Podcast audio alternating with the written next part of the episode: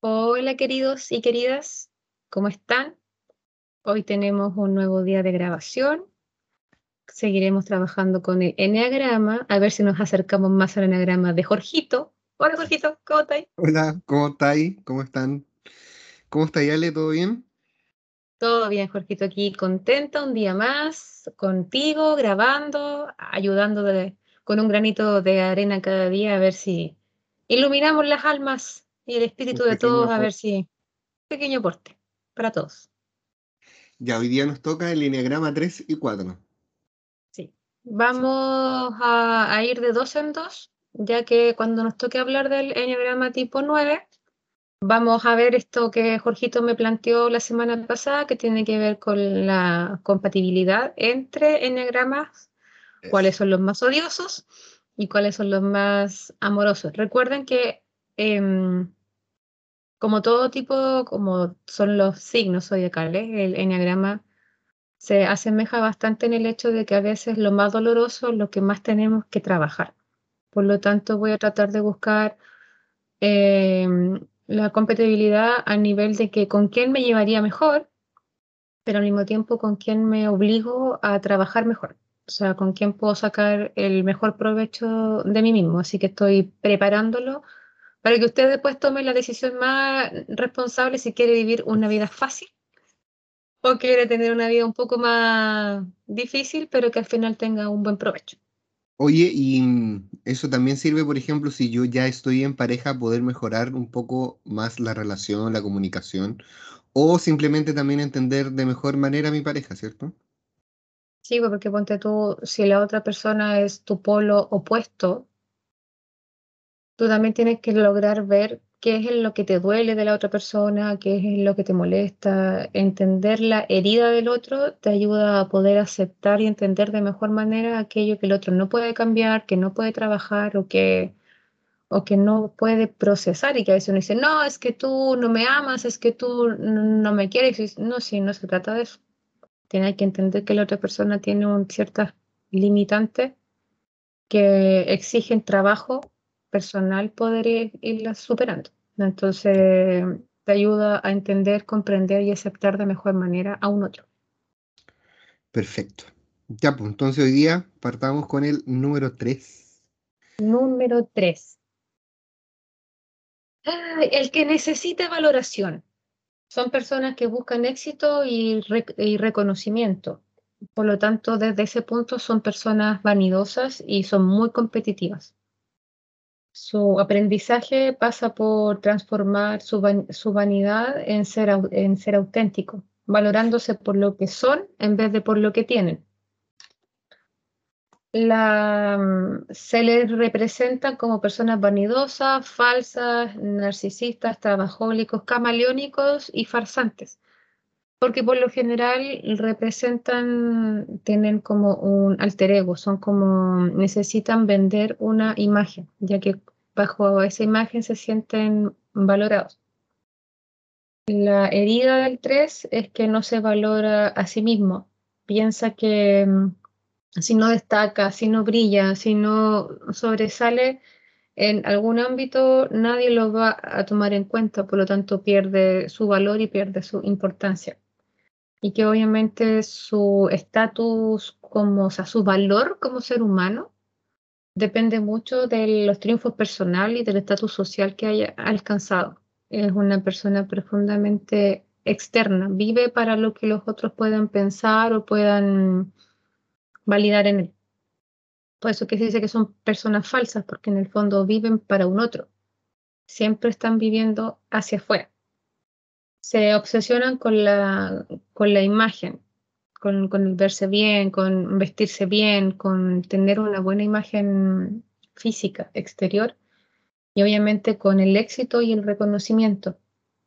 Les importa muchísimo lo que la gente piense de ellos, mucho. O sea, eso es el motor de su vida. La gloria, la alabanza, eh, los elogios son su, son su alimento. Por lo tanto, son personas que todo el rato están buscando la admiración, llegando a fingir a alguien que no son, netamente para conseguir la valoración del otro. Y el problema es que como todo el rato están viviendo en este, en este personaje, terminan olvidando de quién son realmente. Es muy difícil ser pareja de un, de un tres, porque en el fondo realmente llegáis a pensar que son dos personas hasta que definitivamente el personaje exterior le gana por lejos a, a, lo, que, a lo que realmente son. Y obviamente en este proceso de enajenación se vuelven presumidos, ambiciosos, competitivos, ya es como yo soy lo mejor, no, no temen decirlo, em, se sienten arriba, arriba de todo el mundo. O sea, son de difícil acceso para comunicar, para comunicarse con este tipo de personas igual. Sí, porque no son personas tan emocionales. O sea, ellos no le dan mucho, mucho valor a lo que son las emociones, los pensamientos. Ellos son pura imagen. Son solamente cosas externas las que a ellos le da, le da valor. De su, de su infancia ellos recuerdan siempre haber tenido que destacar, sobresalir, triunfar en algún aspecto de sus vidas para obtener el reconocimiento y el aprecio de, sus padres. Lo han buscado.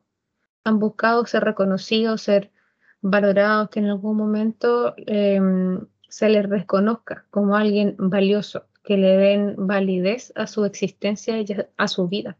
Eso es lo que ellos buscan con esta imagen exterior eh, exitosa. Em, es lo mismo que todo lo que hemos hablado, entonces podríamos decir que son como egocéntricos y narcisistas. ¿Está bien En la base del 3, son profundamente narcisistas. De hecho, me acabo de acordar de la imagen del pitufo vanidoso. ¿Ya? Él sería un 3.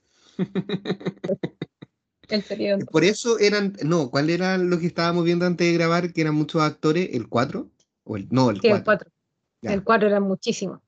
Sí, y el 3, acuérdate que uno de Grey's Anatomy que fue como, ay, ¿por qué 3? Ya, pero bueno.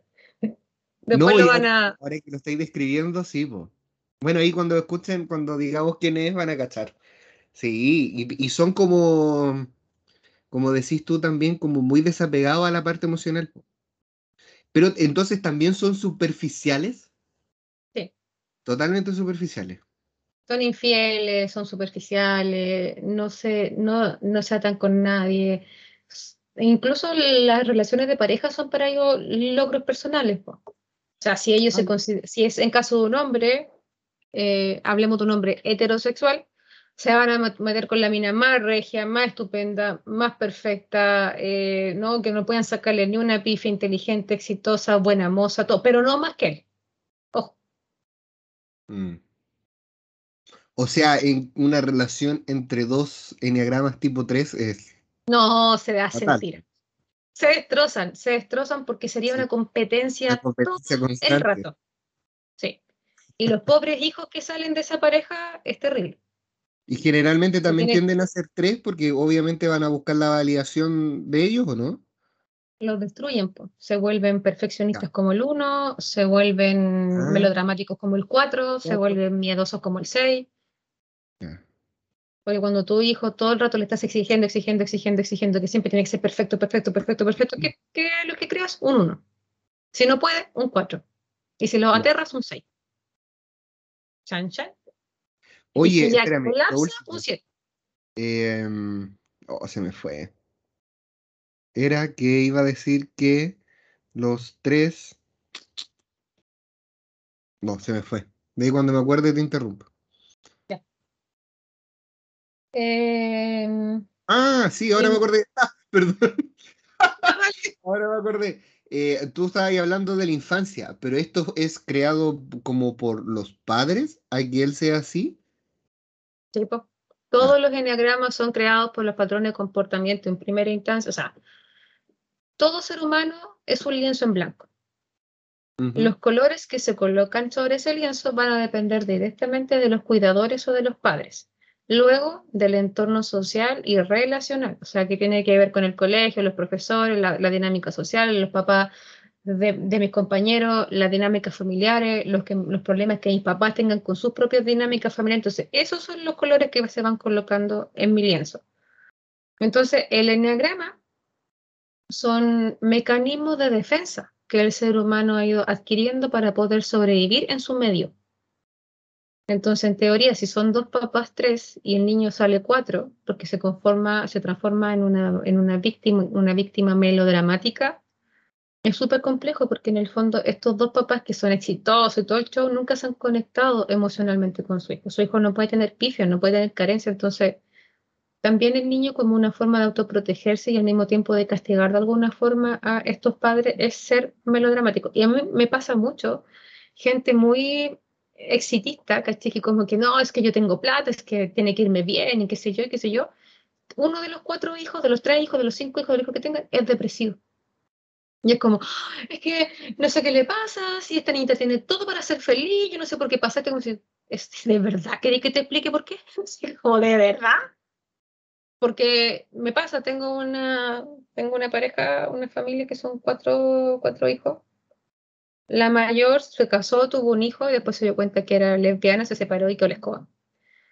Eh, la segunda hija es fotógrafa, así volada en la, la vara artística y ella le ha ido bien, es muy exitosa y los papás están profundamente orgullosos de ella hoy un hijo que iba a ser futbolista, pero al final no lo fue, no sé por qué, y es como, oh, es que mi hijo ahora poco menos que no sé qué va a hacer con su vida porque no le fue bien en el fútbol, y es como una, una vergüenza porque mi hijo no puede quedarse sin hacer nada, y la hija más chica, que no quiere nada con la vida y que es profundamente depresiva.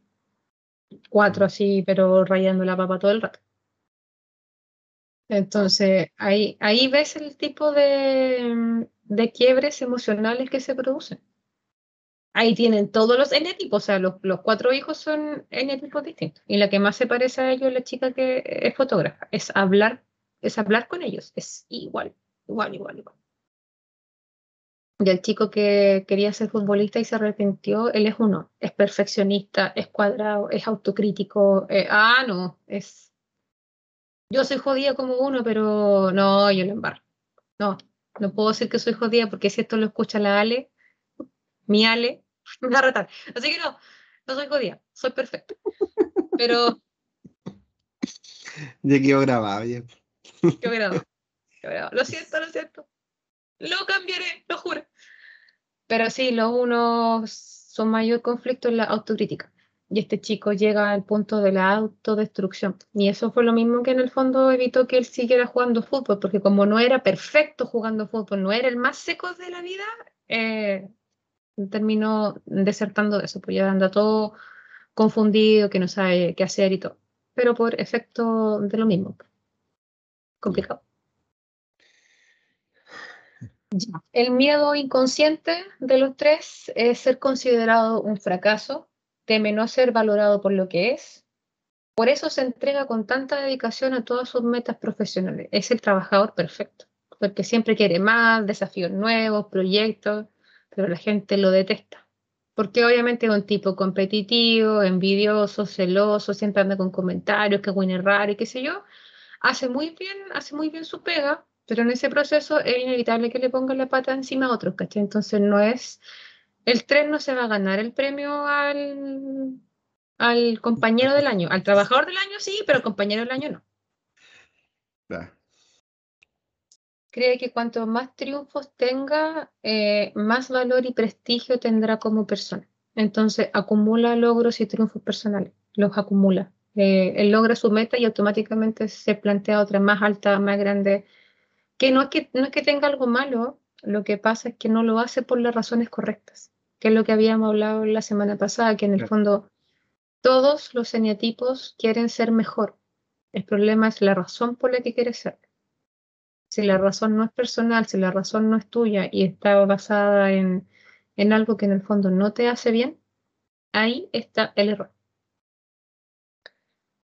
El principal defecto que tienen obviamente es la vanidad, que los hace fingir algo que no son y mantenerse detrás de una máscara todo, todo el tiempo las emociones que lo dominan es la vergüenza y la competitividad. Siempre quiere ser visto como un crack. Él, sos un crack, esa es la base de él, sos un crack. O sea, ellos siempre tienen que ser lo mejor de lo mejor, de brillar lo más posible. El trastorno de la personalidad que generan los tres es el narcisista. El 3 se, se desfragmenta en el 9 y se fragmenta en el y se centra o se fragmenta en el número 6. El mensaje perdido de la infancia que tienen los tres es que lo amen por ser como es. Porque el 3 se transforma en este ser porque nunca se le valoró y se le amó por lo que es, sino que siempre él tuvo que disfrazarse de otros personajes para lograr ser, para lograr ser visto. Por lo tanto, por eso se acostumbra a crear estos, estos personajes. Siempre están bajo un manto de engaño y de falsedad y por lo general les cuesta mucho confiar y cuesta mucho que la gente realmente confíe en ellos. Porque son personas que tú consideras que son falsas, que te engañan, que te mienten, que te pueden traicionar en cualquier minuto. Entonces, no suelen tener amigos de verdad a pesar de que son profundamente encantadores, son muy salameros y todo, pero cuesta mucho que la gente confíe realmente en ellos porque tienen este aire como te dicen, no, ten cuidado con este, porque si te pilla en, cualquier descuido te, te, apuñala. Esa es como la sensación que, que te dejan, ¿cachai?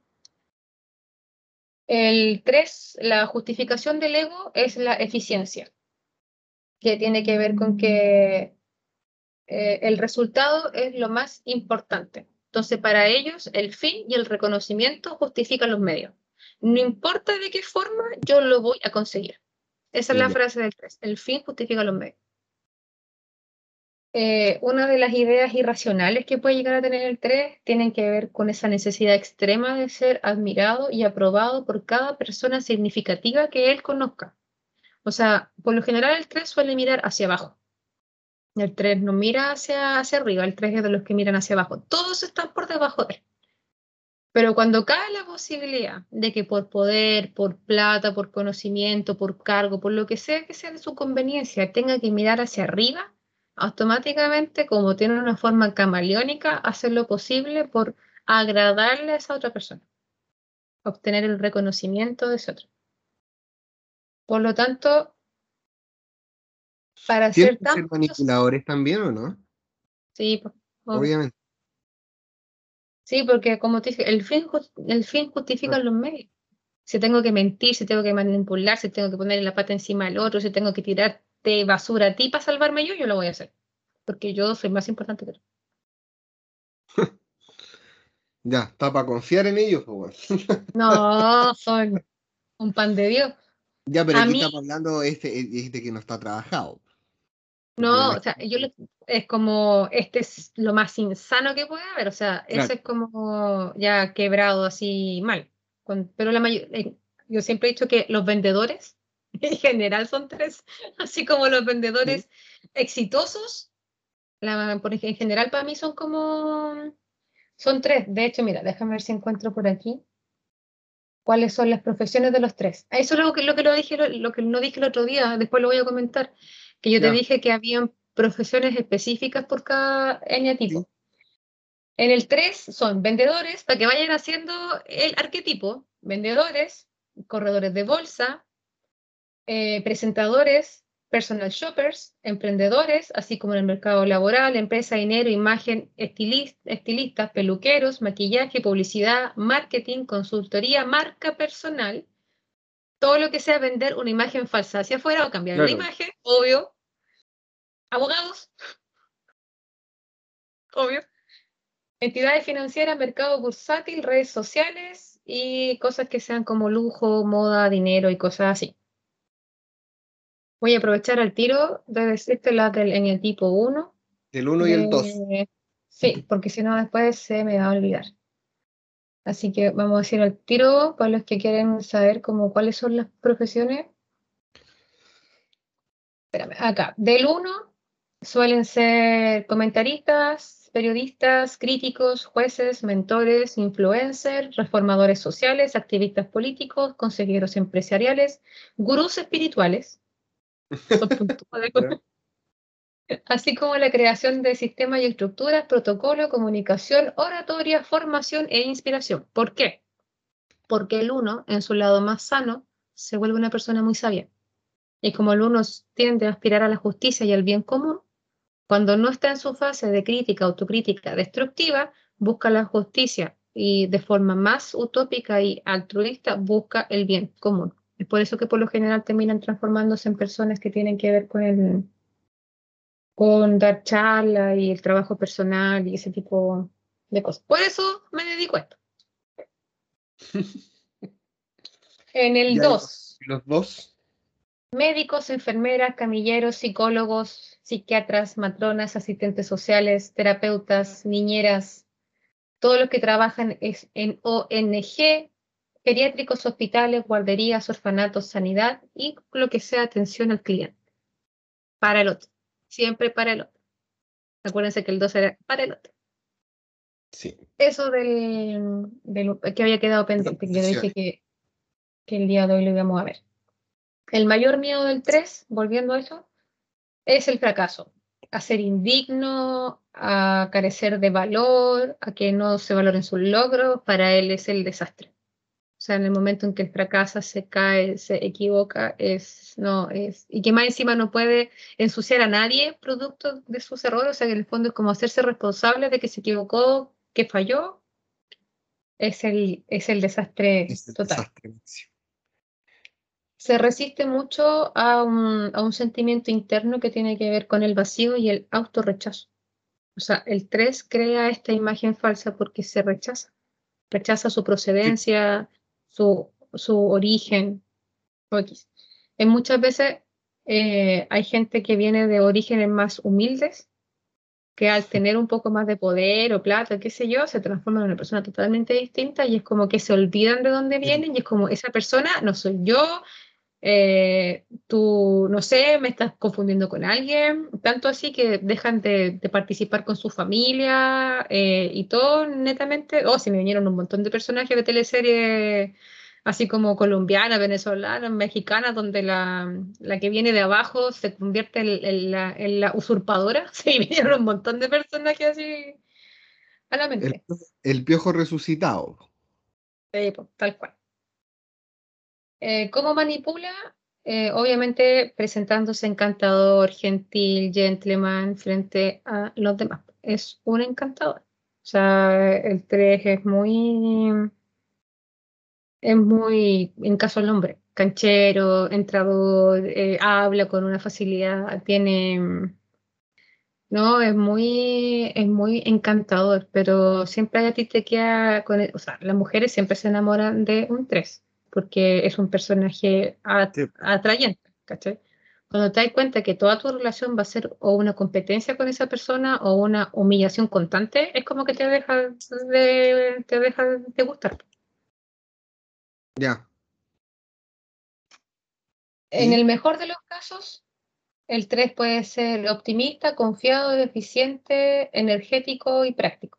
En el peor de los casos, Puede ser una persona decepcionante, narcisista, pretencioso, superficial y altamente competitivo. su visión del mundo es que el mundo valora solo a los, ganadores y que todos los días nace un, tonto al cual se puedan fregar, todo eso. Y evitan el fracaso y la poca valoración a toda costa. Ahora, lo que se puede aprender de ello es que siempre se superan. Porque creo que hemos hecho pedazos los tres hoy día. es que la verdad es que el 3 es muy complejo porque ellos anulan completamente lo bueno que pueden tener. ¿Cachai? Es eso. Porque en el fondo es una persona que se vende como algo que no es que, o sea, yo te digo, son súper encantadores, son serviciales, son, son amables, em, o sea, son encantadores, son unas personas que tú las ves y te ven todo lo bueno que tú tienes, siempre y cuando no tengan que competir contigo. Porque si te ven como alguien superior, te van a llenar de halagos. Si te ven como alguien inferior, ni te van a mirar. Si te ven como un igual, está la, está la competencia. Pero en cualquiera de las tres partes, es, ellos son profundamente gentiles, son profundamente serviciales, son, son gentlemen. Y en el caso de las mujeres también son, son esas típicas mujeres que tú la veis de punta en blanco, preciosas, todo puesto en su lugar, regias, flacas, bien peinadas, bien maquilladas, con un pein como recién saliendo de, la, de, la, peluquería, cartera cara, zapatito caro, blusa, blusa de marca, joyas bonitas, es eso. Ellos son puro humo, como les digo, son puro humo. No son malas personas, pero en el fondo son súper superficiales y lo más complejo de ellos es que cuesta mucho poder generar una verdadera relación de cercanía porque son súper intensos, son súper egoístas, hablan solamente de ellos, eh, sus problemas son los más importantes si es que llegan a tener problemas, pero por lo general son muy yo-yo. Entonces, si bien hay una carencia detrás, ellos mismos se encargan de esconderla y taparla y dejarla lo más profundo posible para que nadie la vea. Entonces es muy difícil poder trabajar con un 3 porque en el fondo son personas que ellos no, ellos no tienen. Son perfectos para ellos mismos, pues, claro. obviamente no tienen problemas y son perfectos. Claro, ellos son exitosos, ellos tienen plata y te ponen y los, los, hijos perfectos en el colegio más caro. Es como, ese es el estándar de vida, ¿cachai? Ser exitoso en todo sentido. Eh, para llegar a su mejor versión necesitan la verdad. Ese es el problema. Necesitan la verdad. Necesitan enfrentarse a la verdad. El subtipo sexual del 3 despliega una imagen atractiva y sexy. Quiere ser deseado, ser el objeto de deseo de, de, de los demás y constantemente están increpando a su pareja de qué tanto, qué tan atractivos son. Siempre están, están buscando a alguien que, que sea como digno de ellos, por decirlo de, de alguna manera. Eh, de los tres subtipos, o sea, del eneatipo 3, el sexual es el más tímido e inseguro, porque necesita la valoración del otro, o sea, necesita que el otro le diga, hoy querido recio, mira, hoy necesita. En cambio, hay otros que van a llegar y van a decir si te gusta bien y si no bien también. No, este es como que necesita esa parte de, que los otros le digan, porque para eso lo hace. O sea, toda esta, esta performance que hace el 3 es para que el otro le digan. No es como que no es una persona segura de sí misma que vaya a llegar. No, necesita que le digan, oh, que, que trabajáis bien, que eres seco, que necesita que se lo digan porque si no, no lo cree. Esa es la valoración que él necesita, que le digan lo bacán que es, lo regio, la, lo regio que se ve, eso, ese tipo de cosas. A nivel social, eh, obviamente es el más competitivo.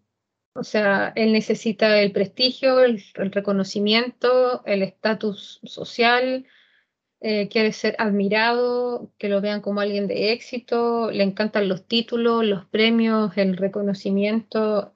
Él es camaleónico y en verdad puede encajar en cualquier parte, pero donde encaje va a ser el mejor. Siempre va a ser el mejor, donde sea. Aunque si barriendo la calle, no va a dejar ni una hoja en el suelo. Este es eso. Eh, a nivel de conservación, quiere ser visto como personas perfectas y que se le quiera por lo que hace. Es muy eficiente y por lo general son adictos al trabajo. Viven para trabajar busca una seguridad material. De, los subtipos del 3, el que tiene la, la, opción de conservación es el más duro y el más rígido porque tiene un nivel de autoexigencia muy grande. Muy, muy grande. Son trabajólicos, trabajólicos, trabajólicos. Ellos no trabajan para vivir, viven para trabajar. Esa es su, su finalidad. Entonces no están en la casa, no comparten con su familia, no disfrutan sus logros, no tienen tiempo para poder vivir solamente se dedican a, acumular logros profesionales. Da todo el rato. Al final no disfrutan ni una cuestión, pues. No, no, pues pasan toda su vida corriendo tras una meta que cuando realmente la tienen no, la alcanzan ni a disfrutar y ya, vamos por la, vamos por la otra y la otra y la otra y la otra. Eh, y dan la impresión de que saben lo, lo que quieren, porque entran como súper seguros y qué sé yo, pero en verdad son la, son la inseguridad compacta. Em, en el amor, obviamente ellos consiguen el amor a través de la imagen que proyectan hacia, hacia el exterior, obviamente siendo el, el modelo físico social delgado, musculoso o de alta, delgada, pelo largo, es como ellos encajan dentro del estándar social o lo más posible de esta, de esta imagen que se genera. Em, si tu pareja es tres, tienes que darte cuenta de lo siguiente. Tiende a realizar actividades que reemplacen el afecto y a adoptar el papel de amante perfecto se siente incómodo si no está haciendo nada. El amor se fusiona con una apariencia de bienestar. Programa actividades, cosas que hacer en la casa, para los niños, para nosotros. No puede simplemente sentarse en, un, sillón con un té y que los niños jueguen tranquilos. No, él necesita que todo funcione como en su mente él cree o ha visto en esta serie gringa en que los niños van a jugar, van a practicar equitación, polo, canotaje y ya. Todas esas cosas que están súper al alcance de todo el mundo. Sentir miedo cuando su pareja se entrega a la tristeza, porque el, el tipo 3 piensa que nada bueno puede salir de eso. Deseará alejarse de una reacción o emoción negativa, porque el 3 le teme profundamente a las emociones. Entonces siempre cuando te, te, vea triste va a decir, ya, pero salgamos, vamos, hagamos algo, no sé qué, porque no sabe cómo enfrentar la tristeza de un otro. Las emociones del eneatipo 3 florecen dentro del vínculo cuando se sienten amados por quien es y no por lo que consiguen y lo que producen. Por lo tanto, la, persona que está con un 3 de verdad tiene que, tiene que lograr llegar a la médula del otro. Es como que cuando el 3 te muestra todo lo que tiene, tú no te sorprendes por nada de eso, simplemente te interesa saber así como, ya, pero tú, ¿estás bien? ¿Te sientes bien? ¿De verdad quieres ir? ¿De verdad quieres hacer esto? Es como sacarlo de, su zona de, confort, ¿cachai? Es como, no me interesa lo que me quieras dar, me interesa lo que sientes, me interesa quién eres. Eso destructura automáticamente al, al 3 y el corazón del 3 palpita por su trabajo. Por lo tanto, eh, tienes que acostumbrarte a que va a pasar más tiempo trabajando que, que en la casa. son personas profundamente trabajólicas y que se, se encierran mucho también, se alejan. ¿Cómo son físicamente? Aspecto firme, aparentan confianza, espalda erguida, eh, miran a su alrededor como observando cada, cada cierto tiempo a ver qué reacción provocan en los otros. Pues digo yo que para mí son como, como vendedores, porque están como todo el rato ofreciendo algo y siempre viendo si alguien más lo puede estar, lo puede estar viendo. La imagen típica. Y hace saber a los demás cuando han agotado su tiempo. Oh, sé que ya es tarde. No tienen ningún problema en sentir que cuando ya alguien los los cansó, se van, porque siempre andan como cortitos de tiempo. ¿Cuáles deberían ser los objetivos laborales para el N tipo 3? Prefiere que hayan objetivos de equipo porque proporcionan una dirección al trabajo de todos los miembros y los lleva a alinearse en pro de un esfuerzo mayor, o sea, que trabajen en grupo, no el solo. Ya. les estimulan los objetivos relacionados con un propósito importante o mayor trabajan mejor cuando se han propuesto objetivos claros y viables y se sienten motivados obviamente cuando ven el resultado de su trabajo y se, le, se les valora por él. ¿Cómo es un eneatipo 3 sano? En su mejor estado. Es seguro de sí mismo, se siente deseado, goza de una alta autoestima, son adaptables, energéticos, son atractivos por su forma, por su energía, pero no porque busquen serlo, que es cuando, cuando están insanos ellos buscan ser atractivos.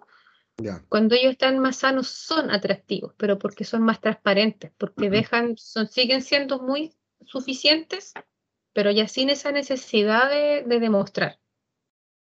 Son encantadores, populares, quieren ser perfectos, quieren ser el mejor, pero ya no necesitan pasar por encima del otro, sino que entran en un estado de que quieren hacer las cosas lo, mejor posible porque así se sienten bien. Eh, con frecuencia sobresale en algún aspecto y son admirables porque son, son muy buenos. Lo que ellos hacen son muy buenos, pero como siempre están perdidos en esta, en esta imagen falsa, al final no logran desarrollar bien el, potencial de lo que realmente les gusta. Incluso a veces ni siquiera les gusta lo que hacen, pero tienen en, esa obsesión de ser buenos en lo que sea. Entonces, como es lo que sea, a veces se obsesionan en cosas que no son lo que les gusta. Pero cuando encuentran lo que les gusta, realmente se pueden sanar porque van a ser muy buenos en algo que realmente sí les gusta. Eh, buscan ser idealizados y respetados, como que ellos son personas muy buenas, muy son, son personas dignas de admiración. Si eso es lo que ellos buscan, ser dignos de admiración. La diferencia es que cuando están sanos buscan otro tipo de admiración. Cuando están insanos buscan la admiración material. Cuando son, cuando, cuando están, insanos, cuando están sanos buscan la admiración valórica, ética y moral. Esa es la gran diferencia entre cuando están sanos y cuando están insanos como un ejemplo a seguir, así como... En su mejor estado se aceptan a sí mismos, se guían por sus propias normas, llegan a ser genuinos, llegan a ser auténticos, son lo que parecen, porque por lo general no son lo, lo, que parecen, pero cuando logran sanarse lo que ustedes ven, así son, son realmente así. Son modestos, son caritativos, tienen un, gran sentido del humor, son nobles, amables y considerados. cuando están ahí en proceso de, que es como lo más normal, son muy competitivos, quieren mostrarse superior a los demás, están en busca de éxito, quieren verse como triunfadores, son pragmáticos, eficientes, orientados a sus objetivos, pero también son calculadores, pierden el contacto con sus, con sus sentimientos, se vuelven muy conscientes de su imagen y se preocupan de su forma física, cómo los demás lo ven, lo perciben. Em, tienen expectativas, pero no son propias. Por lo general tienen que ver más con las expectativas que los otros tienen de, ellos. Viven para nosotros. Viven para nosotros ya hay el estado insano, así como ya cuando estamos rodando en el, cerco. ¿Ya? Le temen al fracaso, a la humillación, se vuelven explotadores, oportunistas, narcisistas. Eh, más va a hacer lo que sea por mantenerse arriba. Aquí es donde se dispara la frase, el fin justifica los medios. El fin justifica los medios. Pueden ser bellacos, inmorales, mentirosos, patológicos, llegar a ser, llegar a ser mitómanos. Eh, pueden aprovecharse de las personas de cualquier modo y sin ningún remordimiento. Son celosos, saboteadores, traicioneros, pero con maldad. No es como que, ah, no, pero perdóname, nunca fui consciente. No, lo pensaron, lo calcularon, lo hicieron y estuvieron dispuestos a correr ese riesgo. Eh, pueden apuñalar por la espalda al que se les cruce, familia, amigos, colegas, lo que se les pasó, se les cruzó, fueron, listo. No tienen ni un remordimiento de conciencia. Pueden arruinar reputación, inventar cagüines, pelambre, eh, son vengativos, sádicos y pueden arruinar la vida de otra persona si consideran que se les está haciendo un obstáculo. Mm. Oye, bien complicado este enneagrama, ¿eh? Bueno, todo, en verdad, todo tiene su luz y pues, su sombra. tiene su. Vamos por los personajes. Eso, ya. Démosle. Voy primero por los personajes históricos y famosos. ¿ya? Bill Clinton, ah. Ronald Reagan, Ayrton Senna, Cristiano Ronaldo, Bruce Lee. Oh, sí, Cristiano Ronaldo cae de cajón ahí. Michael Jordan, Tiger Woods, Sharon Stone, Brooke Shields, Cindy Crawford, Ted Bundy. Para los que no saben quién es Ted Bundy, hay una serie en Netflix buenísima que explica quién es Ted Bundy. Él es la, encarnación de un tres, un gentleman, un no el tonto, pero incluso, no sé si, no sé si tú lo viste, las entrevistas que salen al final, El tipo tiene una labia, no, es, si quieren ver la, la encarnación viva de un 3, vean la serie de Netflix de Ted Bundy. Es buenísimo, te lo recomiendo. Eh, Dwayne La Roca Johnson, eh, Paul Newman, Michael Douglas, Tom Cruise, Ben Affleck, Richard Gere, Pierce Brosnan, Oprah Winfrey, Whitney Houston, Cher, Jennifer Lopez, Ricky Martin, George Michael, Miguel Bosé, Julio Iglesias. Esos son los personajes así como históricos famosos. Ahora, de Las- ficción. Las cintas de Ted Bundy. Así se Sí, llama. esas son muy buenas, porque es todo el caso desde los asesinatos, cómo conquistaba a, a las niñas. Él, en algún minuto, él fue su propio defensor. Ah, no, sí, el tipo es, pero un caso, un caso. Él es un narcisista. Bueno, él además es psicópata, pero es un tres así, si lo quieren ver, para que conozcan un tres así en toda su, su, su expresión. Ese es muy bueno. Lo agregué a mi lista. ya, entre todas las cosas que te he pedido que veas. Personajes de ficción, Barbie y Ken, ¿han visto Toy Story? Sí. Ya, Ellos la Barbie son- y Ken son ya. tres, los dos. Ahí, para que vean cómo es una relación entre dos, tres. Ambos son tres. El doctor Julius Heber de Los Simpson, Ken, Brockman de Los Simpson, Troy McClure de Los Simpson y Rainer Wolfcastle, que es como la parodia de Arnold Schwarzenegger de Los Simpson, el que hace películas de acción y todo. Acción. Ya, de las películas de monitos, de la película Hércules de Disney, Hércules es tres. De Madagascar, Alex, el león. Sí. De El Rey León, Simba. El leoncito chiquitito, Simba, es tres. ¿En de, serio? Simba, mira. Sí. De la película Moana, Maui, de los que han visto eh, Moana. Eh, de La Bella y la Bestia, Gastón, es tres, es obvio.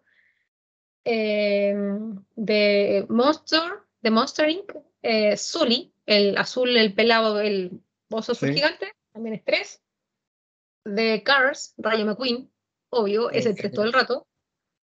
Y aquí les, voy a, aquí les voy a matar el corazón a todas las Grey's Anatomy adictas, porque McDreamy, McDreamy, Derek Shepard, es Shepard. tres, Es tres, po.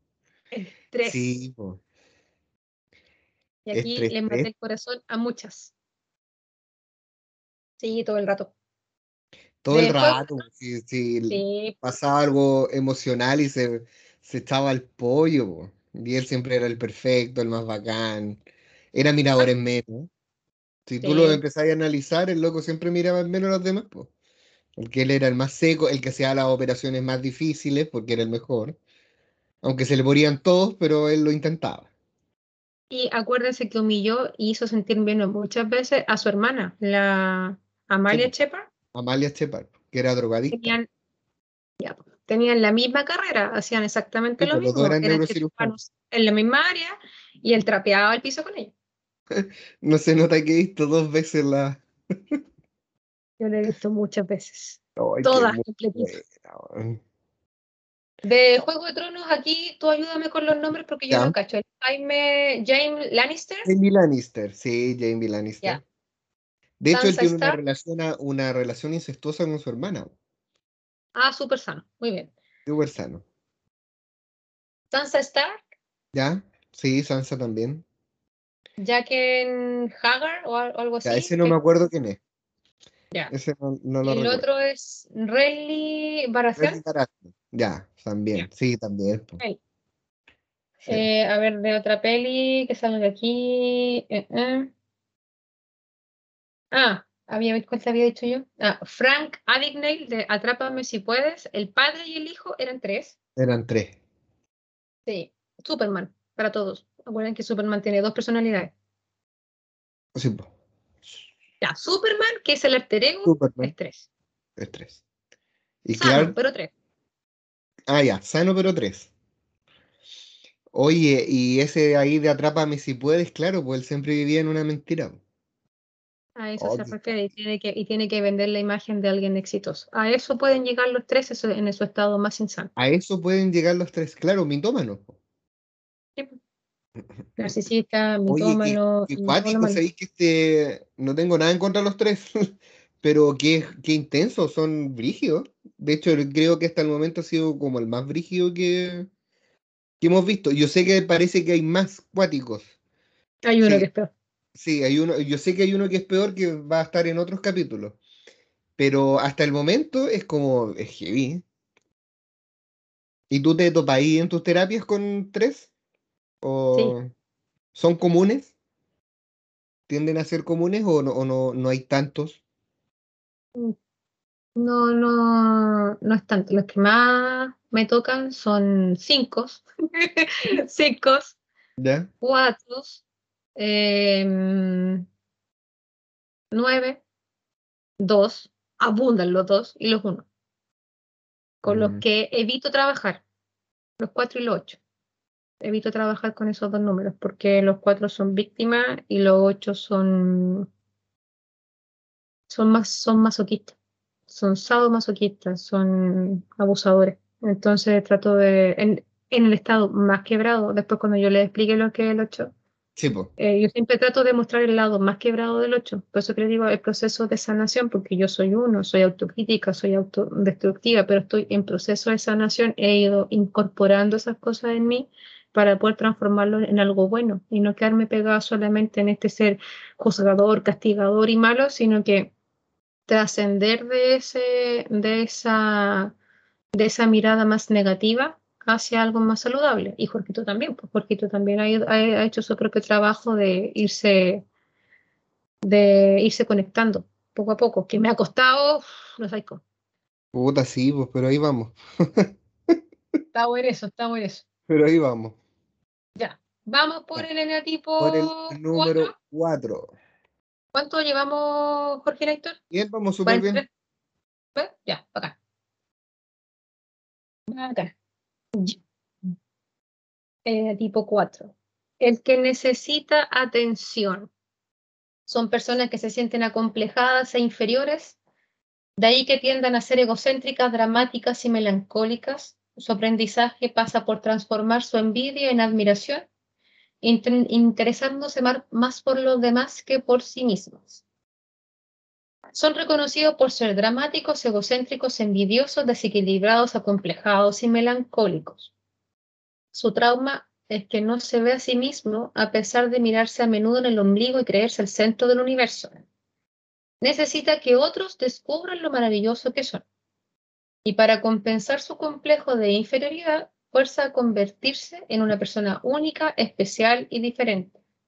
Al compararse con la gente, suele considerar que le falta algo para poder ser feliz y lleva una vida desequilibrada, sumiéndose en la envidia, la tristeza y la melancolía. Su egocentrismo le lleva a hablar demasiado acerca de las emociones y sentimientos que habitan en su interior y todo lo vuelve algo personal. Todo el mundo tiene un problema con ellos. Nadie los entiende. Esta para mí es la frase típica del 4. Nadie me quiere, todos me odian porque me comí un gusanito. Siempre tienen un problema. Creen que todo el mundo gira alrededor de ellos. Pero suelen sentirse incomprendidos y padecen constantes altibajos emocionales. Ríete nomás, te, te, te, echo en la cara que te estoy riendo. La herida de nacimiento es la sensación de inferioridad y de no ser valorado. Eh, sus principales patrones son la hipersensibilidad, que le hace ser una persona bipolar, con continuas subidas y bajadas, como si vivieran una permanente montaña rusa emocional. Debido a su carácter rebelde e inadaptado, suele considerarse el raro o incluso la oveja negra de la familia y se siente siempre incomprendido.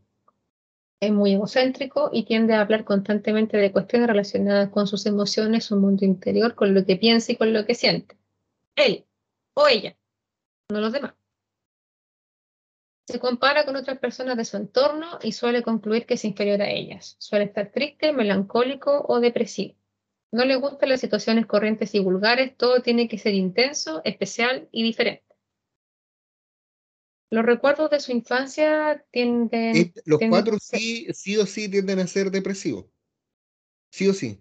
O sea, después cuando veamos los famosos, se van a dar cuenta. y que llegamos a los excesos con él. Sí, pues. Eh, asocia su infancia con haber sido invisible a los ojos de sus padres e incluso recuerda haber aprendido que tenía que manifestar cualidades y tributos especiales para llamar la atención de los demás. Así poco a poco interiorizó que no estaba bien ser demasiado práctico, ni demasiado feliz, ni ser ordinario, ni ser común. Su miedo inconsciente es no tener una identidad especial y ser considerado como común o vulgar. Por eso se encierra tanto en sí mismo y se apega a sus emociones, sentimientos y fantasías sobre lo que podría ser. Em, en el, ellos sienten que hay una cosita pequeñita que les falta para ser perfecto, para ser felices, para ser buenos, para tener amigos, para tener pareja. Siempre hay algo que les falta. Y siempre es como, ¿qué me pasa? ¿Por qué me falta esto? ¿Por qué no puedo ser feliz? ¿Por qué no puedo tener lo que quiero? ¿Por qué no puedo encontrar a alguien que me quiera? ¿Por qué no puedo tener un trabajo donde toda la gente sea buena? ¿Por qué? ¿Qué me falta? ¿Qué no tengo? ¿Por qué la vida me castiga de esta forma? Siempre se sienten solos, siempre se sienten vacíos, siempre sienten que a pesar de que tengan muchos amigos, nadie los comprende, nadie los escucha, nadie los quiere, nadie se pone en su lugar, nadie es empático con ellos, nadie entiende lo, lo que a ellos les pasa y todo el rato su, mm, eh, eh, su principal defecto es la envidia, que le lleva a sentirse inferior y a compararse con los demás, concluyendo que le falta algo esencial en su vida, en su forma de ser, para poder ser feliz. Esa es su finalidad, que ellos no pueden ser felices. Es casi como un castigo. Así como, es que acaso yo nunca voy a poder ser feliz, es que ¿por qué siempre me pasan estas cosas a mí? ¿Por qué siempre conozco hombres malos, mujeres malas y me pasan las mismas situaciones? ¿Acaso yo no puedo ser feliz? Esa frase la he escuchado tantas veces. Eh, las emociones siempre, siempre están en constante carencia, en constante vacío. Emociones que los dominan, la tristeza y la melancolía cómo quieren ser vistos por los demás como alguien especial, diferente, único, interesante, muy diferente al resto de las personas. Ellos necesitan verse diferentes al resto, que realmente ellos necesitan brillar, que todo el mundo los vea, que ellos necesitan ya ser el centro de atención. Si no pueden hacerlo con cosas buenas, caemos en el exceso de cosas malas. El trastorno de la personalidad que, que suelen desarrollar cuando están en estado de defragmentación es la bipolaridad. El 2, el 4 se descentra en el 2, ya que cuando se va al lado más oscuro, pues, aparte de todo lo que ella tiene, se vuelve orgulloso, dependiente y cae en la adulación y el chantaje. Y se construye en el 1, que logra la integridad, la visión, la organización y la inspiración. Trabajos que suelen hacer los cuatro son artistas, terapeutas, escritores, guionistas, diseñadores, ilustradores, actores, compositores, pintores y escultores. Suelen ser artistas. En general, el 4 tiende a ser artista, porque de esa forma brilla, es único, se mueve en esta cosa como media emocional. Todo. Ellos necesitan ese, ese espacio. Diseñadores de ropa, fotógrafo. Se van por ese lado. Claro. Además, como la parte de la creatividad, las manualidades, los hobbies, la arte terapia, el psicoanálisis, el autoconocimiento, la filosofía, el cine, la música, todo lo que son las artes. Además, TES. Su fijación en la melancolía, eh, el mensaje inconsciente que recibieron en la infancia fue no estar, que no estaba bien ser demasiado práctico ni demasiado feliz. Era como esta cosa así como siempre que nada de lo que hicieran es como que estaba bien ni que era, ni que era suficiente, como que siempre tenían que, brillar. El mensaje perdido de la infancia es quererlos como son. Siempre se les estaba pidiendo que como o sea, en el, fondo, en el fondo se criaron como muy solos, porque estoy como siempre tratando de, de llamar la atención siempre tratando de llamar la atención. Los que siempre se, se sienten solos porque cuando chicos estuvieron muy, muy, muy solos. ¿En qué se centra su atención? En si las, qué van a pensar las personas de ellos. si los van a rechazar, si se van a sentir inferior, si se podrán expresar, si la gente logrará conectarse con ellos, cosas así.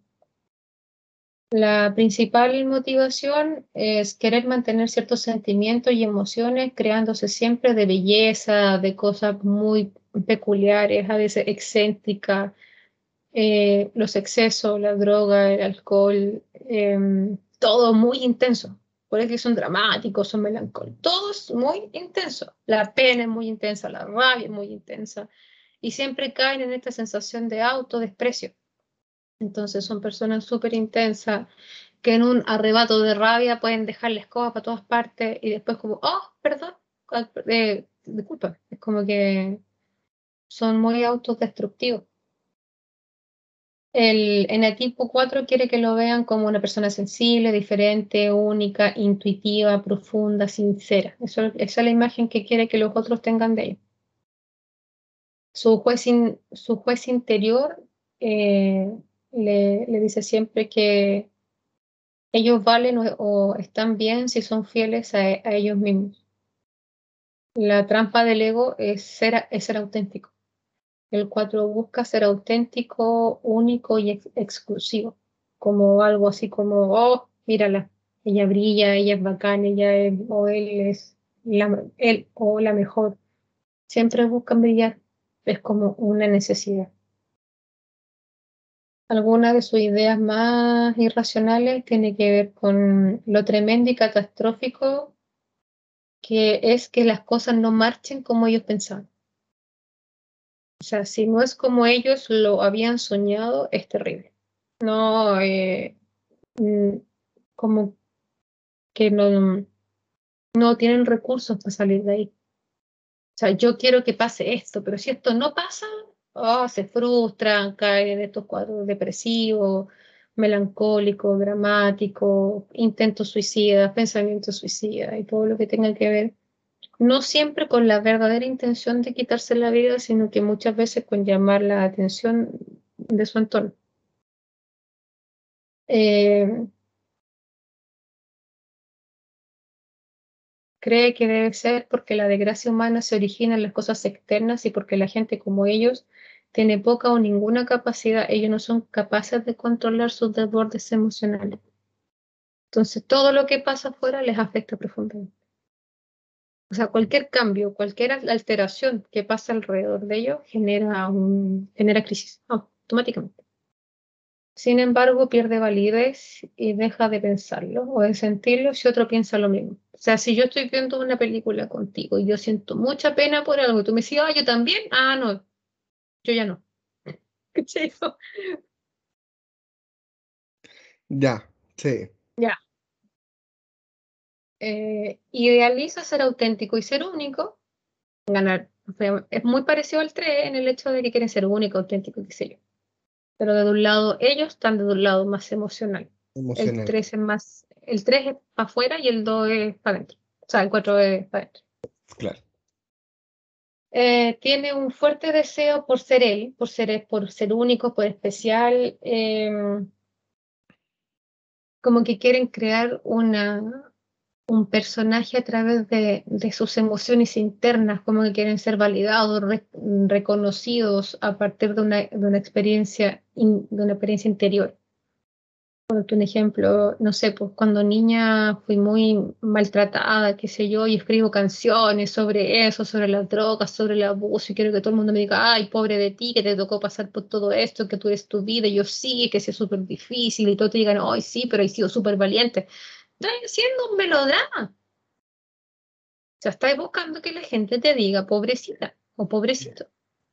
Y explotas a niveles insanos todas aquellas cosas que te pasan, pero no buscas sanarlas porque no vas a sanar eso.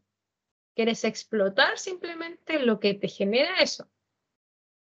Entonces siempre hablan de las cosas que le han pasado y lo vuelven a repetir vuelven a repetir, pero no buscan sanarlo, simplemente lo hacen para generar compasión desde el otro. Eh, el mecanismo de defensa que ellos tienen es, la introyección, que tienen que ver con reprochándose aquello que sale mal o que no consigue, manteniéndose así la falsa carencia. Es que yo nunca voy a poder tener esto, es que a mí me falta esto, es que yo nunca voy a ser como ella, es que mira lo que tiene ella, porque yo no lo puedo tener, por eso que el 4 es envidioso, porque se viene comparando con, con los demás. Con el resto, claro. Se resiste a reconocer sus verdaderas cualidades positivas y a ser como los otros. No puedo entender que eres uno más. No. No, no olvida. El 4 no, quiere ser como y corriente. La autoimagen es de una persona auténtica, especial y diferente. ¿Cómo manipula?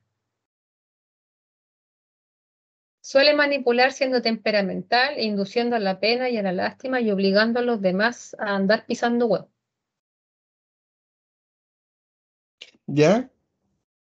En el mejor de los casos, son personas cálidas, compasivas, creativas, originales, refinadas, intuitivas y sensibles ante la gente. En el peor de los casos, son depresivos, moralistas, aislados, buscan con necesidad la, atención y los sentimientos de culpa. Eh, ¿A qué aportan ellos al mundo? Ellos son muy profundos a nivel emocional muy profundo. El problema es que caen en el, en el vacío de no hacer nada con eso. Entonces, en el fondo, claro, aportan mucha profundidad, son auténticos, son creativos, exploran mucho sus su emociones. El problema de ellos es que exploran sus emociones para generar algo en el otro, no para realmente sanarse a ellos mismos.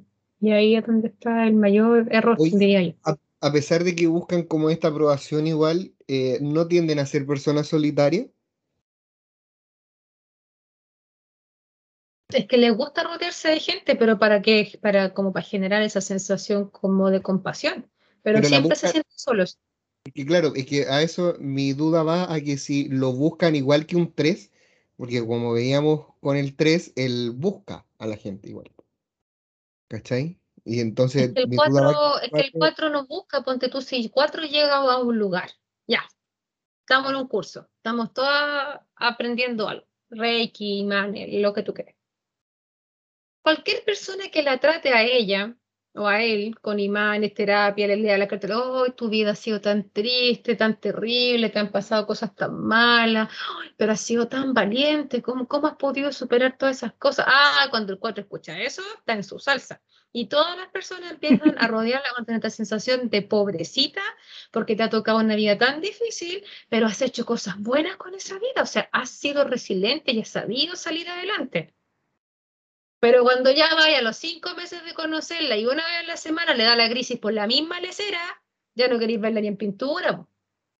Y eso es lo que pasa con la...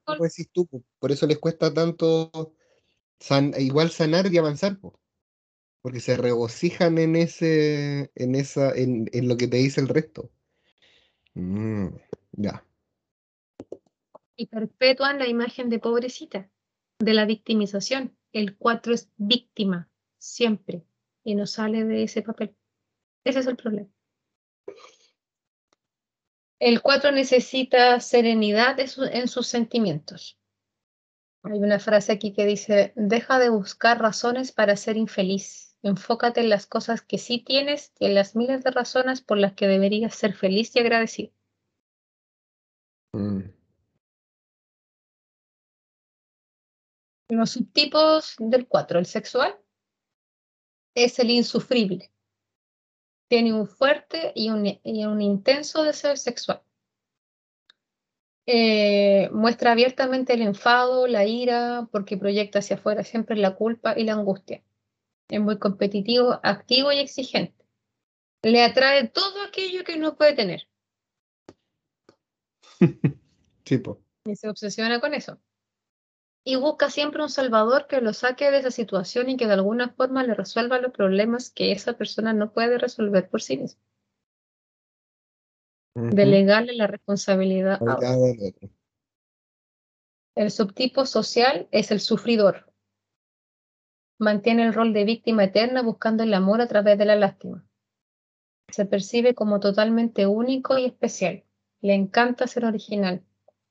El enetipo 4 eh, como subtipo quiere relacionarse con la gente, pero considera que tiene alguna desventaja con respecto a los demás y siente mucho miedo al rechazo. Y en el estado de conservación eh, es el sufridor resignado. Sufre mucho, pero en silencio. No se queja. Siempre lo veis con, con cara de voto. ¿qué te pasa? No, no. No, yo estoy bien. No, no se preocupen por mí. No, no se preocupen. Yo, yo no voy a ir. Así. Mantiene algunas características masoquistas porque este sufrimiento le hace ser alguien especial. El eneatipo que pertenece a este subtipo es muy estoico, disciplinado, tenaz y perseverante. Cree que si aguanta todos los dolores de la vida, en algún momento la vida los va a recompensar. Eso, el eneatipo 4 en pareja. ¿En qué se tienen que fijar las parejas que tienen un 4 al lado? ¿En qué? Siente el impulso de dejarse llevar por los sentimientos, de abandonar la precaución, de experimentar la satisfacción emocional. Ante la perspectiva del abandono, se enfurece y persigue la frase. No estaba seguro de amarte hasta ahora que nos separamos. Y entonces te empecé a echar de menos y me di cuenta de lo que podría perder. Se aparta del presente y se centra en algo que le cueste obtener, porque si no lo obtiene, em, caemos en ese círculo vicioso de volver a decir, yo no me merezco esto, que no sé qué la vida le pasa conmigo, pero se ponen metas insanas, pues, ¿cachai? Como decir, quiero ser presidente de Chile y no pertenezco ni a un partido político, porque entonces obvio que me voy a, frustrar, pues sí, es obvio. Se distancia cuando una persona le quiere y pide cariño cuando ésta quiere alejarse, un tira y afloja. El simple cariño le parece un engaño superficial. ¿Dónde está la magia? ¿Por qué nosotros nunca estamos bien? ¿Por qué nunca podemos pasarlo bien? ¿Qué nos sucede como pareja que no podemos estar bien? Porque buscan lo más idóneo que se pueden. Las personas significativas para este neotipo han de convertirse en los pilares de su vida y tendrán que resistir al tira y afloja. Cuando ya pasan eso, la cosa se estabiliza. Mm. El 4 seduce a través de la debilidad y la necesidad y al mismo tiempo a través del romanticismo, lo bohemio, lo especial y lo divertido. ¿Cuál es el lenguaje corporal que tiene un 4? Usa palabras como yo, me, mi, mío, con frecuencia. Habla de sí mismo muchísimo, comenta todos sus sentimientos, todos sus pensamientos, todo lo que le pase del día, todo Siempre sus historias son personales, incluyen a otro, pero desde el yo, desde el mí, desde lo que a mí me pasa con ese otro. Hace preguntas personales muy directas y se frustra si no se, la, si, no las responden. Y escoge cuidadosamente las palabras que ocupa para que después no las puedan ocupar en su contra. Mm, mira, eso no lo sabía al nivel laboral. Tienden como a dejar la puerta abierta,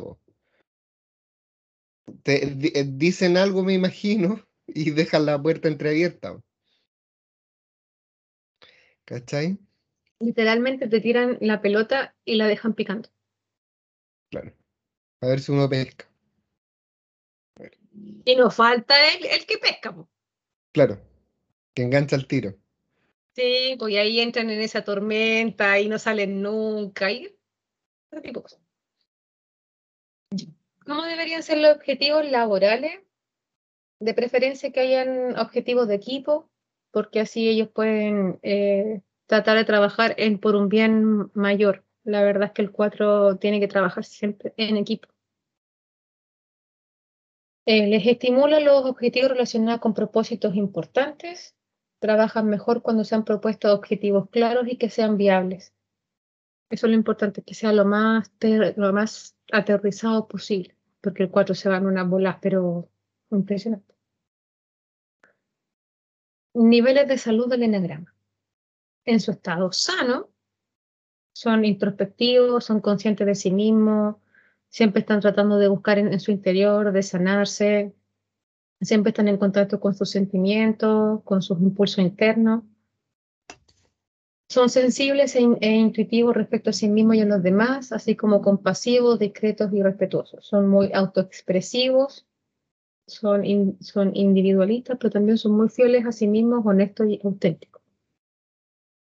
En su estado más sano, son muy creativos a lo que respecta a la expresión personal y universal. A nivel personal se vuelven regeneradores y autorrenovadores, tienen una cualidad creativa capaz de transformar cualquier experiencia en algo valioso, único, espiritual y auténtico. En el promedio, que es como la mayoría de los, de los cuatro pululan por la vida, eh, tienen una orientación artística, estética y romántica de la vida.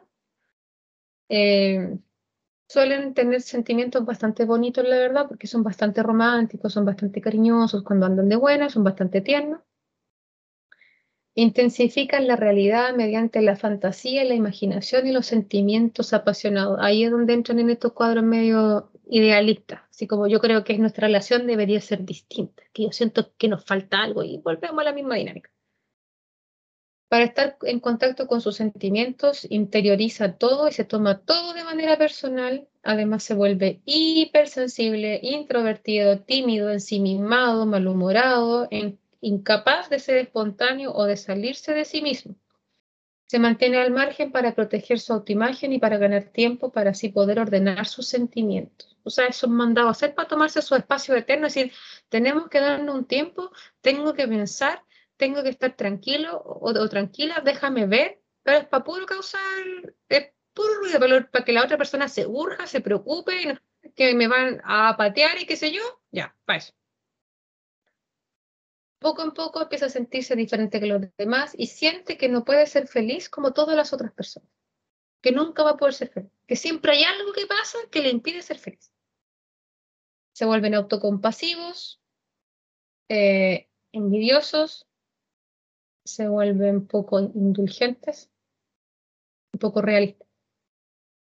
En su estado más insano, cuando sus sueños fracasan, el enetipo 4 insano se enfurece consigo mismo, se deprime, se avergüenza de sí mismo y se aísla de los demás debido a las autoinhibiciones, así como a la parálisis emocional. Se bloquea, es incapaz de trabajar o funcionar.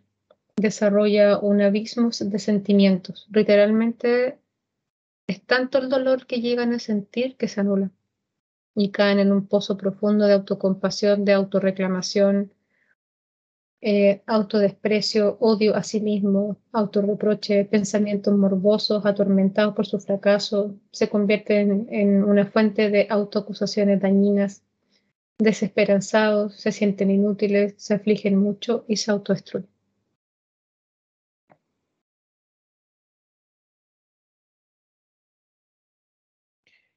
Bastante intensos. Son más, son más tirados para el lado depresivo igual. Sí.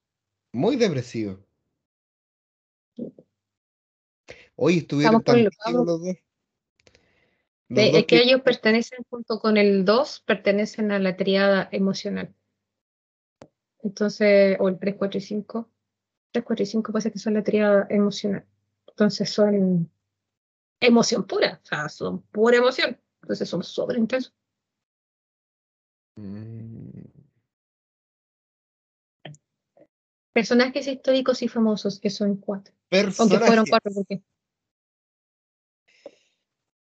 Steve Jobs, Coco Chanel, Vincent Van Gogh, Edgar Allan Poe, William Shakespeare, Oscar Wilde, eh, Kurt Cobain, Lady Gaga, Alanis Morissette, Amy Winehouse, Janis Joplin, Jimi Hendrix, Michael Jackson, Prince, Tom York, Bob Dylan, Eric Clapton, Jim Morrison, Paul Simon, Judy Garland, Johnny Depp, Nicolas Cage, Winona Ryder, Isabel Allende, Frida Kahlo, Salvador Dalí y Pedro Almodóvar. Oye, qué heavy. Y hay varios ahí del club de los 27 ahí metidos. Sí, sí, pues están casi todos. ¿Qué me falta? Porque está, está, está está, Jimi Hendrix, está Amy, Winehouse. El único que me faltó aquí es el de um, Queen. No, Queen, no, no es Queen. Eh, Freddie Mercury, ¿no? Ese. Yo diría que también. Sí, pues también es medio 4 ese. Pues. Mm, entero 4. Entero 4. Personajes de ficción y de película. Betty Boop. Mafalda. Mafalda. Este todo van a decir, ay, sí. El Igor de, de Winnie the Pooh. Es el 4. ¿Cuál es Igor? El burrito. Ah, ya, ya, ya, sí. Sí, pues. Es el 4. No, ese anda con la depresión por la vida. De, a los que les gustan las películas de tipo El cadáver de la novia y, y Jack Skeleton, la Sally de Pesadilla antes de Navidad y la, el- la novia del cadáver de la novia, son cuatro. Elsa de Frozen, Gargamel de Los Simpson, eh, Krusty el payaso y Bob, el del pelo rojo, el que siempre quiere matar a Bart. Simpson. ¿Ya? Dos patiños, él, cuatro. Shrek, el cuatro. Oh, Trek. Trek es 4.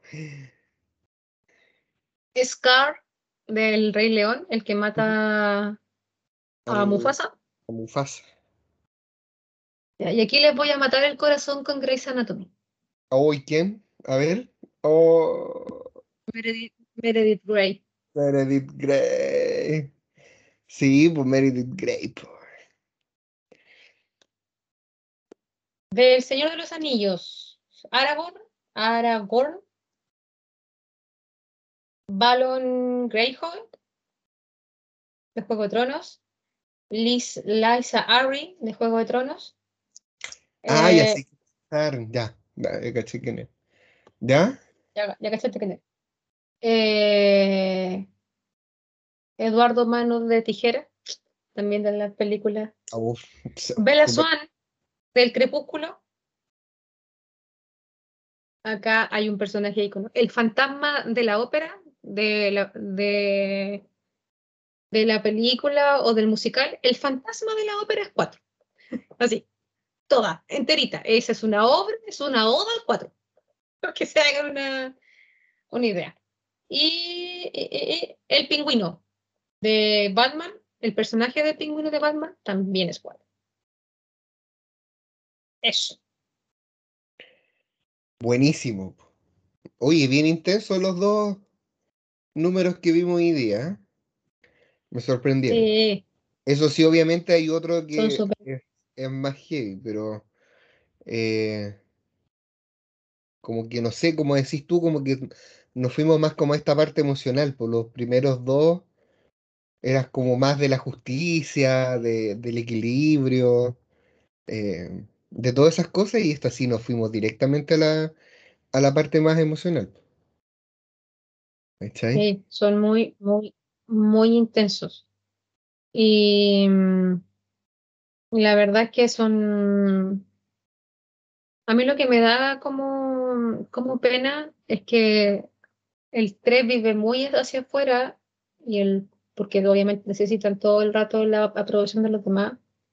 Y el 4 vive muy hacia adentro, pero buscando exactamente lo mismo. Pero lo buscan de formas distintas. Los dos quieren ser auténticos, los dos quieren ser únicos, pero lo buscan desde el lado, uno lo busca más desde el lado mental, por decirlo de alguna forma, una, de una imagen más exterior. En cambio, el 4 explota sus emociones. Es como que todo lo que le ha tocado sufrir en la vida, llegando a la, llegando a la exageración de algunas cosas, lo explota, lo, lo magnifica. Y por eso después terminan, o sea, como, como leímos, varios de los personajes son grandes escritores, cantantes, pintores, grandes genios de la, de la música, del arte, de la literatura, pero personas que han explotado a niveles insanos la, las emociones que tienen dentro, ¿cachai? Y, los, y bueno, y los tres, porque los tres se venden hacia afuera todo el rato, pues son personajes. Oye, Yo nos insisto, cuando faltaron están- cuando están ahora que nombraste a Isabel Allende, nos faltaron como personajes chilenos con sus enneagramas. Sí, es que me fui más como al lado internacional, porque aunque no lo creas, eh, la gente se fija más en lo exterior. Porque como que acá en Chile uno dice, ah, sí, como algún actor, algún político, casi como cosas así. Ah. Pero como la mucha gente como ven, ven y están muy pendientes de lo que hay, de lo que hay afuera, como de gente más famosa, conocida como a nivel mundial. Pero voy a ver si encuentro, si puedo hacer un análisis más como de acá de, de nuestro territorio. Es que, Jorgito, no nos escuchan solo de aquí de Chile. Sí, pues verdad, también. Sí, eso también. No, está bien como está entonces. Pero que bueno, me dejaron como pensando un poco igual. Están como más. Más para adentro estos cabros. bueno, sobre todo el 4. Ya, y la otra semana entonces, para ir cerrando el capítulo, eh, nos toca el 5 y el 6. Por fin, me toca. Sí, porque la próxima semana vemos el N tipo 5-6, el siguiente vemos el 7 y el 8, y cuando nos toque el 9, vamos a ver la compatibilidad entre las parejas. Así que nos quedan varios capítulos todavía. Nos quedan tres capítulos más de Enneagrama. Y después creo que sería justo hacer tarot. ¿Cómo podemos relacionarlo? Sí. Vamos a hacer varios capítulos explicando carta por carta, de acuerdo a, la, a, la, a, una, a una, visión súper personal que tenemos con, con Jorge, eh, más que de los arcanos mayores, de los arcanos menores. Tenemos una visión que, se, que hemos ido descubriendo que tiene mucho que ver con el trabajo personal. Así que cuando terminemos de ver los enneagramas, nos agarramos de este mismo aprendizaje que vamos a tener en todos estos capítulos para ver cómo el tarot también nos puede ir ayudando a poder trabajar y poder identificar también cuáles son las carencias, las necesidades y lo que tenemos que trabajar para poder avanzar en nuestro proceso evolutivo, en este camino del héroe que tiene el tarot. ¿Cierto, Jorgito? Sí, el camino del loco. Este camino infinito camino que el camino del loco. Sí. Sí, pues loco representa al héroe. Los que camina entre medio de todos los arcanos mayores. Por eso teóricamente, o sea, por lo que yo he leído teóricamente, no se sabe dónde se coloca el loco. ¿Cachai? Ahí, ahí, el de Marsella lo pone al final, el de Ryder lo pone adelante, y así. De hecho, he leído hasta algunos que lo ponen al medio, como entre la muerte y no me acuerdo qué más. Así que va a estar interesante. Va a estar bueno, bueno. Bueno, para que y después, no sé, pues, para que terminemos la, la, segunda temporada, como ya estamos, estamos, por temporada, chiquillos. Ahí después podemos hablar un poco de medicina china, de Tinka, trabajar un poco el tema de las emociones en, en, los órganos, a ver cómo, qué órgano se le enferma a cada tipo en particular o qué enfermedades son de cada personalidad para que las personas también se preocupen de trabajar las emociones, los órganos. Podemos dar algunas plantitas, algunas hierbas que sirven. Tuvo, ¿cachai? Eriseco en medicina china, así que vamos a tener una buena temporada, más que nada en, enfocada en el trabajo personal. ¿Sí? Sí, más que en estas cosas medias eh, fantasmagóricas. Pero sí, porque la tercera temporada, chicos, vamos a retomar con duendes, demonios, ángeles, arcángeles, elfos y todas esas cosas que también. Y mitología. Vamos a hablar mucho de mitología en la, ah, tercera temporada, así que. Sí, mitología chilena, igual hay el cuero, las historias del cuero. Eh, no sé, weón. No, me acuerdo cómo le dicen el diablo acá, pero no. A ella. Pero no. Pero sí estaría entretenido. Sí, buena. Me gusta. E historias también, pues, weón, mándense historias. Sí, pues chiquillos, motívense, pues si tenemos que ir coleccionando cosas. Por último, pueden mandar audios también, nosotros los podemos poner en vivo. sí, pues también. Motívense. Estaría bueno. Motívense a que, a que nos lleguen algunos, algunos datitos, a pesar de que Jorquito y yo somos una fuente inagotable de, de experiencias, Igual es como muy, como muy yo-yo, así que igual si ustedes pueden hacer llegar sus aportes de experiencia, sería bacán. No nos pongamos tres, pues. No nos pongamos tres por otras cosas, pues si también queremos aquí escuchar uno, queremos escuchar ocho, seis. Ya. Los seis son brígidos porque como tienen miedo a todo, son brígidos los seis. Los seis le tienen miedo a todo, son temerosos. Entonces, los seis yo creo que no escuchan este programa porque les da miedo. A todos esos amigos que te han dicho, no, yo empiezo a escucharlo y ya nada más porque, porque, porque me da miedo. Ya la mayoría de eso no va a Ya que vamos a sea cachar, lo, vamos- lo voy a tener ahí en, en consideración. Para ver qué eneatipo es. Ya. Ya, se Muy bien. cuida. Nos escuchamos la próxima semana con los dos eneatipos. Y Napo, muchísimas gracias por la por escucharnos. po. Sí, el capítulo pasado igual lo subí el lunes y ya hay harta gente que, que nos ha escuchado, así que muy felices. Ale, como siempre, no sé si quieres decir algo. Eh, ¿algún Sí, mensaje para la semana? Algo que nos ilumine. Quería decirles algo que, que me da, que me ha dado vuelta hace días. Ojo, chicos, con la gente que se vende como ser de luz. En este plano, en esta tierra, no existen los seres de luz. Uno es ser de luz de acuerdo a la vida que decidió llevar y solo va a ser así cuando ya hayamos trascendido de este plano. ¿Por qué con Jorgito tratamos de explicar esto del, eh, netamente porque urge el trabajo personal en todos, pero sobre todo en aquellas personas que se dedican a hacer cualquier tipo de terapia. ¿Por qué? No es lo mismo hacerle terapia a una persona que ya está trabajada a que te haga terapia a una persona que su ego se la cometió. Por eso es tan importante entender que no hay seres de luz en este plano. No existe.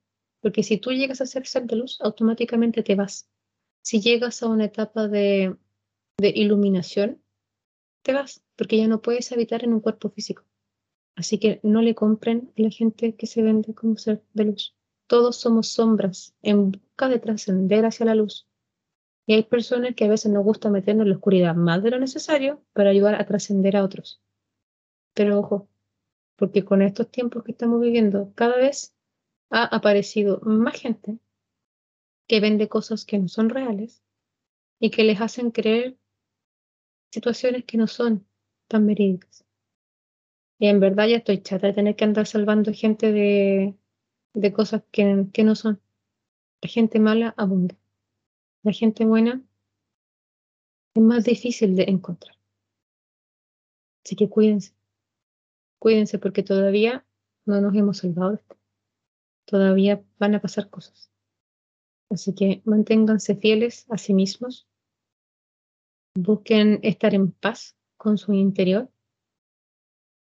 No le hagan daño a otras personas. No se hagan daño a ustedes mismos. Si no quieren estar en un lugar, salgan. Si no quieren estar con alguien, terminen. Si no quieren estar rodeados de los mismos amigos, aléjense. Si quieren cambiar su vida en 180, háganlo. Busquen su felicidad y no dejen que nadie apague su luz interior. Como siempre, recuerden que nunca está más oscuro que antes de que se abrace. Cuídense mucho. Que estén muy bien. Adiós.